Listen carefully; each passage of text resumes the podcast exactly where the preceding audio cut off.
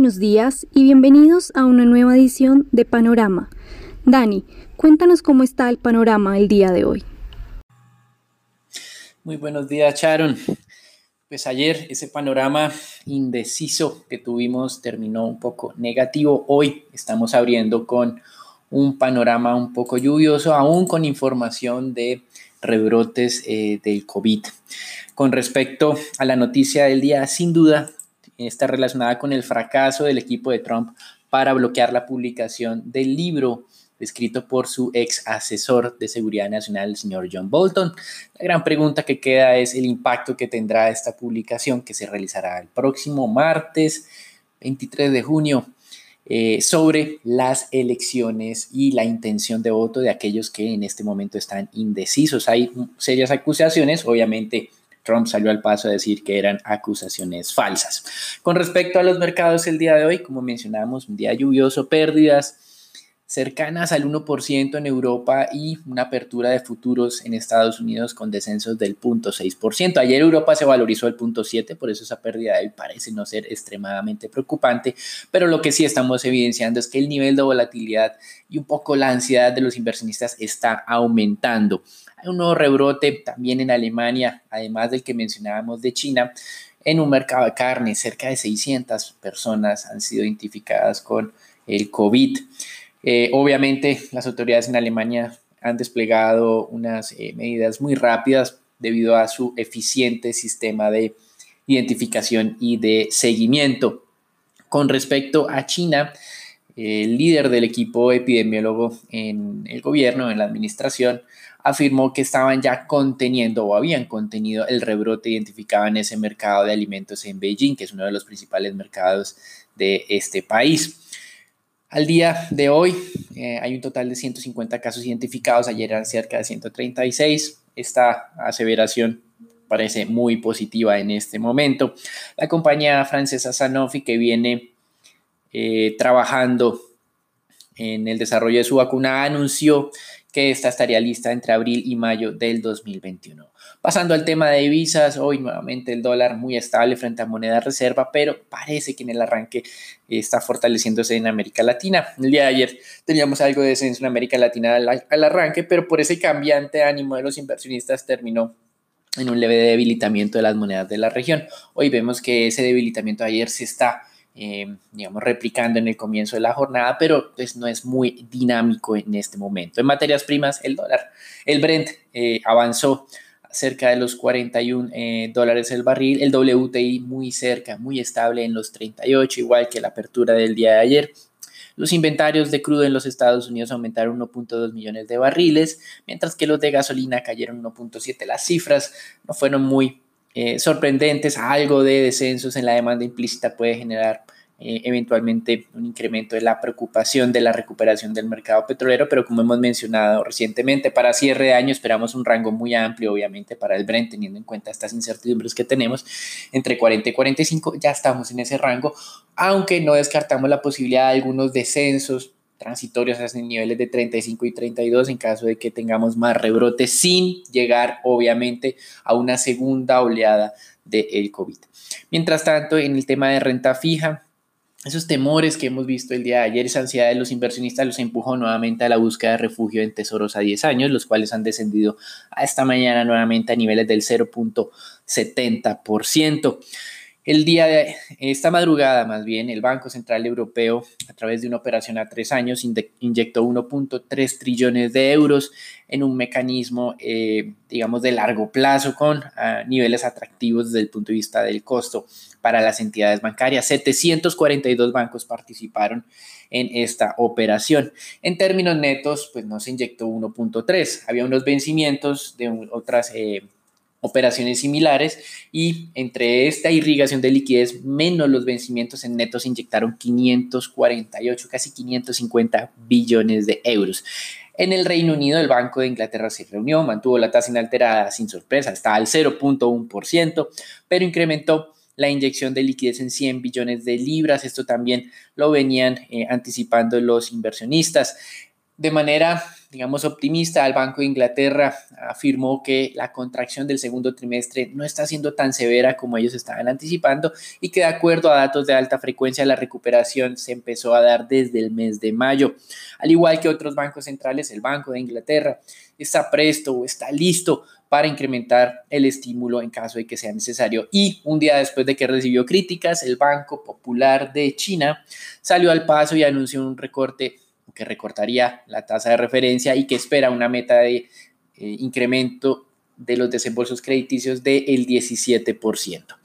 Las solicitudes nuevas de subsidios al desempleo en Estados Unidos sí dieron una sorpresa negativa el día de hoy. No descendieron a los 1.3 millones como esperaban los analistas o el promedio de analistas, se mantuvieron prácticamente inalteradas en 1.5 millones y también Tuvimos sorpresa negativa en las que fueron las solicitudes continuas. El mercado anticipaba un descenso de la cifra anterior vigente, que era de 20.9 millones, casi 21 millones, hacia los 20 millones 19.9. Esperaban un millón menos de solicitudes continuas. Las solicitudes no se modificaron, las de la semana anterior se revisaron a la baja y las de esta semana se mantuvieron entonces casi en el mismo nivel, 20.5 millones de solicitudes continuas de subsidios al desempleo, mostrando que obviamente aquí todavía queda mucha tela por cortar para entender esas cifras de empleo del anterior mes que fueron muy positivas y obviamente fueron replicadas por el presidente de los Estados Unidos. De acuerdo a lo esperado, eso sí, el día de ayer tuvimos una mejora en indicadores del sector construcción. Licencias específicamente se desplomaron de manera importante con este tema de la pandemia. En solo un mes, que son las cifras que se dieron a publicar el día de ayer, se recuperó el 40% de ese desplome. Pero en el tema de licencias va bien, mientras que en el tema de actividad constructora como tal, el tema de construcciones o inicios de construcciones de vivienda nueva, solo recuperó un 15% de ese desplome, así que queda mucho espacio para, eh, digamos, eh, normalizar la situación. Y esta es una de las críticas que ha venido recibiendo los datos, porque obviamente en mayo vamos a ver o estamos viendo incrementos acelerados en varias eh, estadísticas, pero hay que compararlo sin duda frente a lo que había ocurrido o el nivel que se tenía antes del tema de la pandemia. Por eso hemos modificado esta lectura para hacer ese tipo de análisis. Con respecto a América Latina, el día de ayer el Banco Central de Brasil redujo su tasa 75 básicos, nuevo mínimo histórico entonces del 2.25%.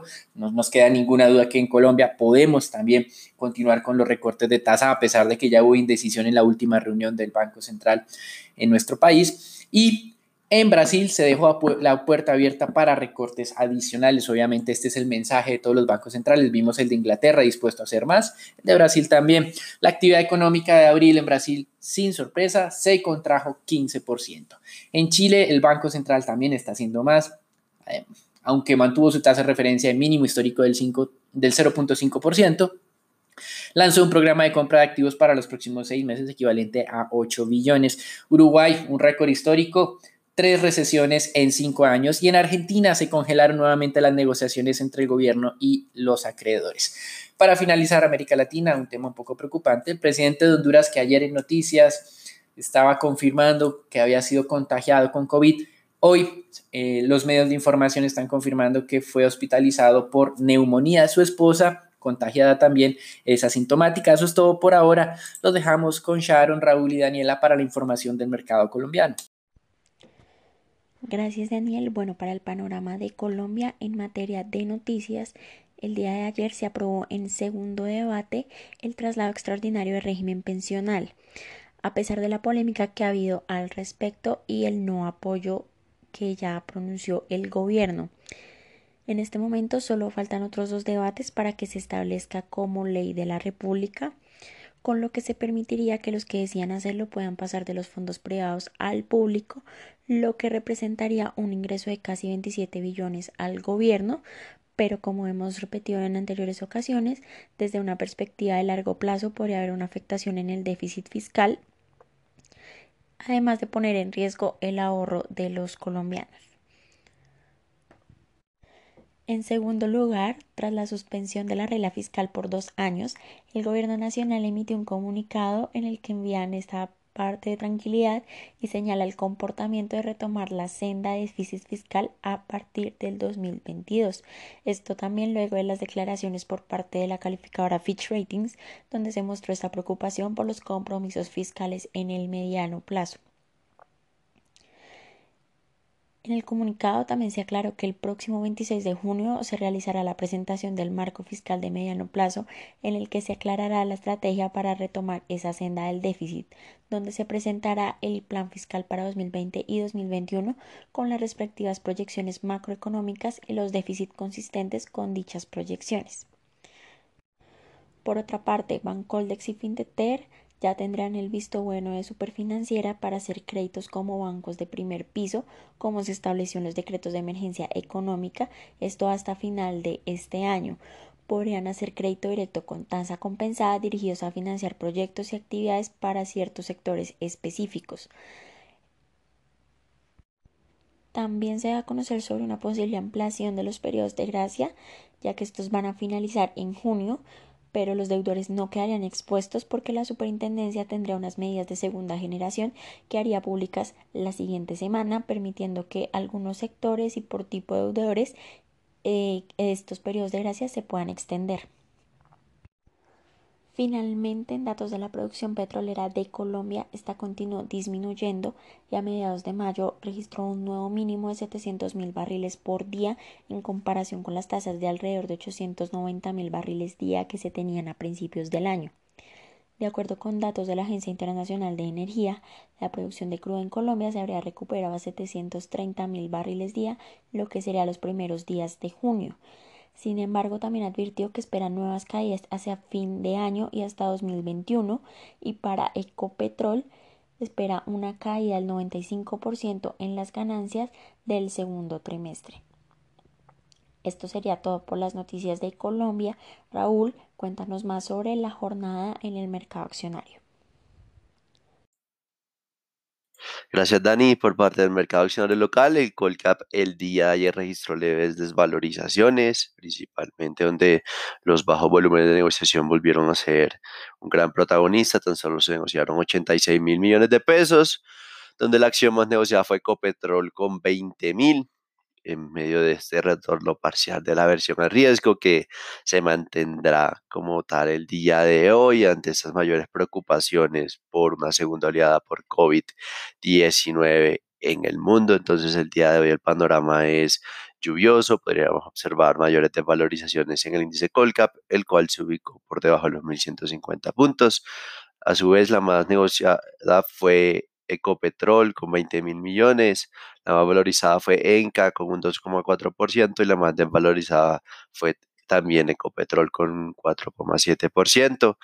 Pero la noticia es una muy buena noticia para con concreto. La Superintendencia de Industria y Comercio da a conocer que decidió archivar la investigación a, con concreto por presunta colusión en el proceso de licitación de, del proyecto Tercer Carril Bogotá eh, Girardot. Consideramos que esta noticia es bastante positiva, eh, principalmente teniendo en cuenta que ese eh, ha sido uno de los mayores ruidos que ha tenido la constructora colombiana y, causó en parte estos mínimos históricos. Y también otro, problema fue Hidroituango, como ya sabemos, la constructora no fue como tal considerada culpable en cuanto a todo este suceso de Hidroituango. Entonces, con concreto, con esta noticia se reduciría la mayor parte de ruidos por gobierno corporativo y podríamos mostrar mayores valorizaciones.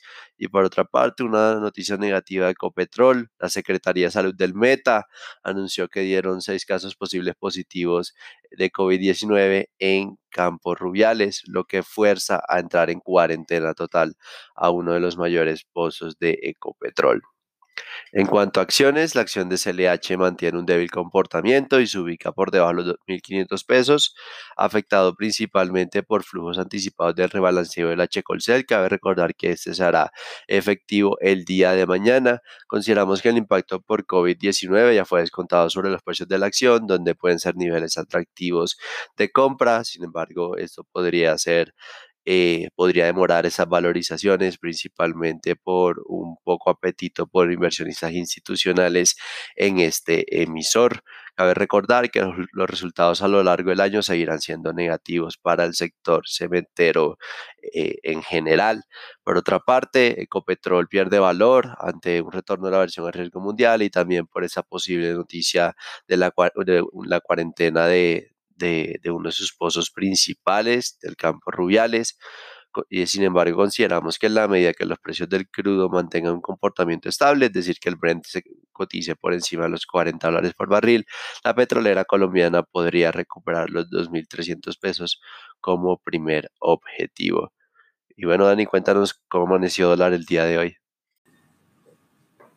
Muchas gracias Raúl. Bueno, en el dólar, el día de ayer casi, casi se cumple el rango de negociación que habíamos mencionado, desde 1720 hacia niveles del 3671. Em, para la jornada de hoy em, tenemos una dinámica muy parecida, pero hemos ampliado un poco eh, ese rango de 3718 a 3672. Eh, la dinámica sigue siendo un poco incierta en este momento. Las presiones, obviamente, tendremos a, que podríamos tener al arranque de jornadas un poco al alza, por eso ese nivel de resistencia de 3672 es, de 3772 es, es bien relevante. Em, con respecto, eventualmente ese 3672 podría dilatarse hasta el 3780. Así que para hoy, más formalmente, piso probable 3.718, ayer se hicieron 10 pesos por debajo de este nivel y techo hacia los 3.780. El monto negociado fue de 909 millones de dólares, se bajó por primera vez en varias jornadas del el billón de dólares y tuvo una tasa de cierre de 3.750 muy parecida a la de la jornada anterior. Recuerden que hoy hay algo de estrés de mercado, pero al mismo tiempo relativa estabilidad en el mercado petrolero. Sharon, ¿qué está ocurriendo en el mercado de renta fija local? Gracias, Dani. En cuanto al panorama de renta fija local, la jornada de ayer fue una jornada calmada, en medio de la cual la curva T tasa fija continuó desplazándose al alza por esta incertidumbre en cuanto a las cuentas fiscales y de igual forma la curva TES VR siguió este movimiento, con los IBRs del 21 continuando eh, siendo los más castigados por esta menor inflación esperada. Eh, con este movimiento, los desde el 24 se valorizaron 4 puntos básicos, cerrando en 4.29%, mientras que los del 28 se desvalorizaron 6 básicos hasta 5.93. Ambos han presentado movimientos laterales en las últimas jornadas. En cuanto a deuda corporativa, los títulos indexados al IPC se empiezan a volver atractivos a medida que los tasa fija agotan las valorizaciones adicionales, volviéndose por el momento los más valorizados seguidos por tasa fija y opuestos a los TSURs que continúan aumentando estas desvalorizaciones.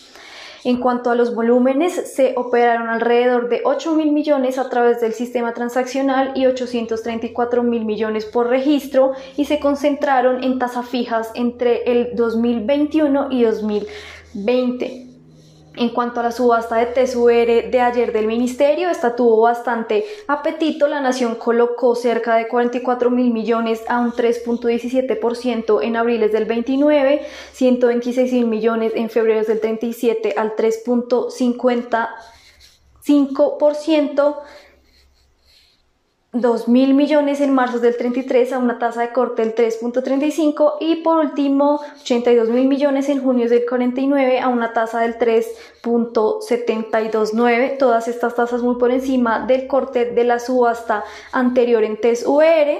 Eh, la demanda total acumuló unos 760 mil millones de pesos, que fue un bit to cover de 4.47 veces el monto inicial, por lo que se sobreadjudicaron unos 85 mil millones. Estas de subastas en TSUR continúan eh, mostrando bastante apetito eh, por los inversionistas y por los diferentes agentes de mercado. El día de hoy quedamos entonces atentos a el dato del índice de indicador de seguimiento a la economía del mes de mayo que nos dará eh, una visión más de lo que fue este gran golpe que eh, va a presentar la economía en el segundo trimestre del año. Gracias por escucharnos y no olvides conectarte a diario para conocer el panorama del mercado. Buen día y hasta la próxima.